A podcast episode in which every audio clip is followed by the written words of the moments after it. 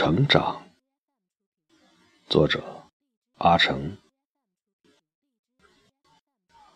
王建国生于一九四九年十月一日，母亲生他的时候发生难产，医生说需要产妇的先生签字，是要孩子。还是要大人。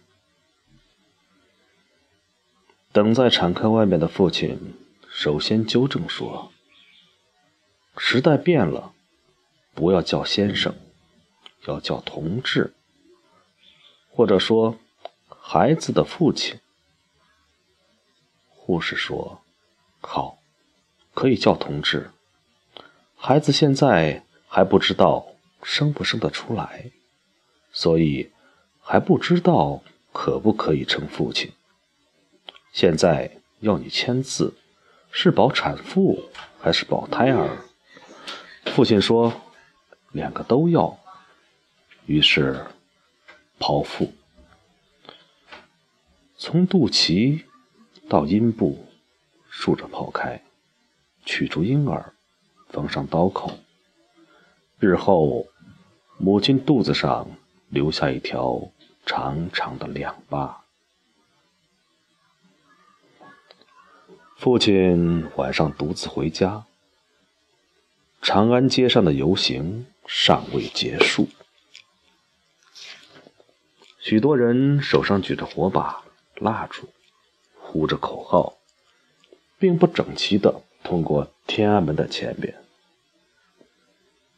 长安街上有重炮车演出的。轮子印。父亲想好了，孩子的名就叫个建国。建国长到七岁，上学了。第一天，老师点名，叫王建国。呼啦，站起来两个，还有一个。也叫建国，但姓李，没有站起来。学校教导处调整了一下，将名为建国而同姓的学生分到不同的班。于是，王建国和李建国还在原来的班。学校开大会的时候，校长、教导主任。点名表扬学生，要很清楚的讲明：某年某班的张建国，或李建国，或赵建国，或孙建国，或刘建国，或王建国，如何如何。学校里，老师常常议论的是一个学生，叫蒋建国。有老师建议家长。应该给孩子改一下名字，家长很愤怒，说：“姓蒋的就不能叫建国了吗？”老师认为，姓蒋的家长没有体会出问题的实质。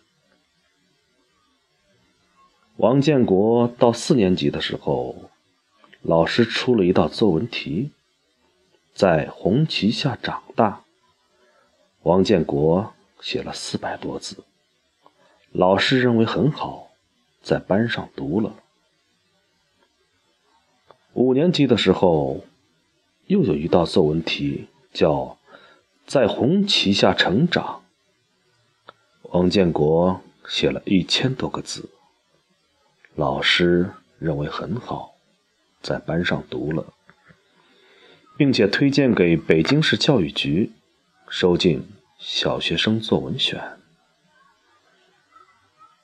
考初中的时候，语文试题发下来，王建国打开卷子一看，在五星红旗下成长。想起老师在考试前教的办法是：先做会做的题，再做要想一下才会做的题，最后做难题。于是提笔开始写作文，把附在考卷之外的一张白纸也写了一半。王建国考上一个很好的中学，当了班长，初二就入了共产主义青年团，做过班上的团部支书和校团委书记。上到高中一年级的时候，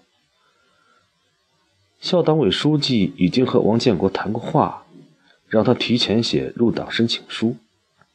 教导处也写过报告，推荐重点培养王建国为高中毕业后保送苏联留学的苗子。